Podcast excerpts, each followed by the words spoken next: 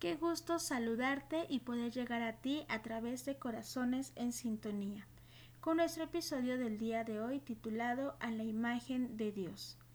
Nuestra cita la encontramos en Salmos capítulo 8 versos 3 y 4.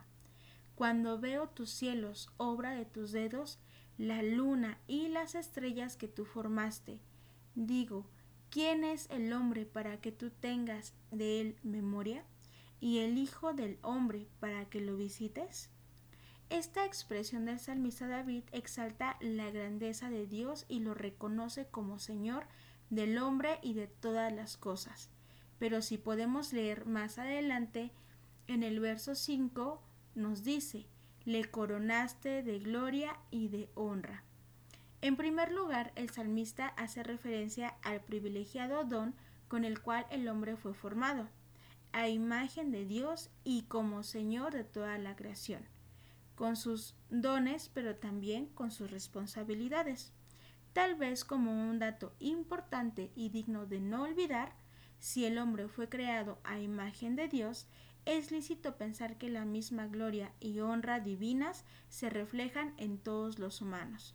Dios en su infinita bondad no solo comparte con el ser humano la capacidad de amar y razonar, tomar decisiones, sino también el que sepamos que somos hijos de un Dios supremo.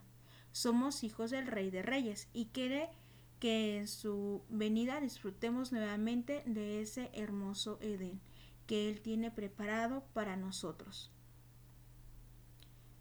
Dios en su infinita bondad decide compartir no solo su imagen, sino también su gloria y su honra con Adán. Al terminar cada día de la creación, Dios tomó un tiempo de contemplación y después de haber creado al hombre también expresó que todo era bueno. Su creación estaba determinada de acuerdo a sus propósitos. El versículo 31 del capítulo 1 de Génesis dice, y he aquí que todo era bueno en gran manera, haciendo referencia a lo que había creado.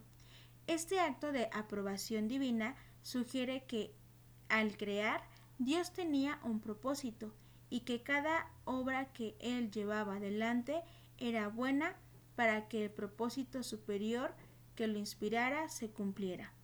Dios estaba satisfecho con su creación. Tenía ahora a un ser hecho a su imagen y semejanza, con quien compartir su existencia, su gloria y también su honra. Esa fue la privilegiada situación de Adán, mismo privilegio que tú puedes gozar porque Dios te ha creado a su imagen, capaz de pensar, razonar y lo más importante, de amar. Decide hoy tomar este privilegio para gozar pronto de una vida en este hermoso Edén que nos espera.